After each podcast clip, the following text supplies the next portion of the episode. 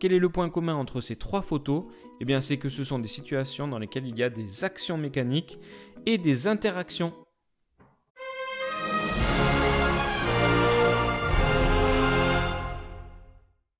Alors les actions et les interactions, première question, c'est quoi? Eh bien ce sont des processus qui vont avoir deux impacts possibles. Premier impact, c'est que ce sont des processus qui vont entraîner une déformation d'un objet. La deuxième possibilité, c'est que ce sont des processus qui vont modifier le mouvement d'un objet.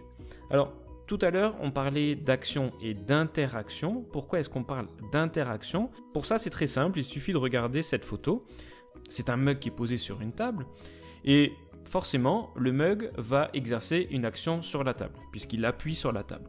Mais en contrepartie, ce qu'il se passe, c'est que la table exerce aussi une action sur le mug. Sinon, ce mug traverserait la table.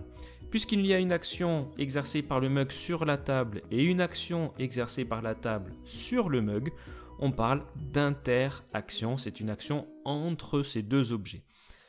Les interactions et les actions, on va leur donner deux qualificatifs.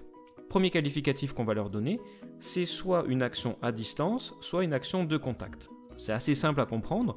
Une action qui va être de contact, c'est une action dans laquelle les deux objets sont en contact l'un avec l'autre pour que l'action puisse s'exercer. Les actions à distance, elles, eh ne nécessitent pas de contact entre les deux objets.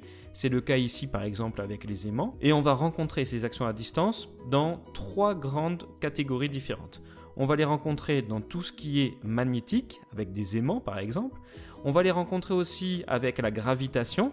Par exemple, l'attraction qu'exerce la Terre sur des objets se fait à distance. Et on va aussi le rencontrer avec tout ce qui est électrique. Premier qualificatif donc c'est soit à distance, soit de contact. Deuxième qualificatif, c'est qu'on a une action qui est soit localisée, soit répartie. Là aussi, c'est assez simple à comprendre. Si l'action se fait en un point ou sur une petite zone, c'est une action localisée, comme ici l'action qu'exerce la personne sur la voiture pour la pousser.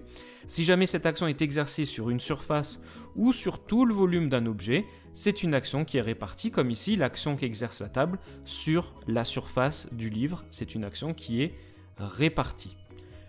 Voilà, j'espère que c'est clair pour vous au niveau des actions et des interactions. Je vous engage à aller regarder la vidéo sur les diagrammes objet-interaction dont le lien est en haut à droite.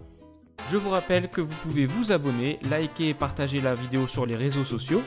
A bientôt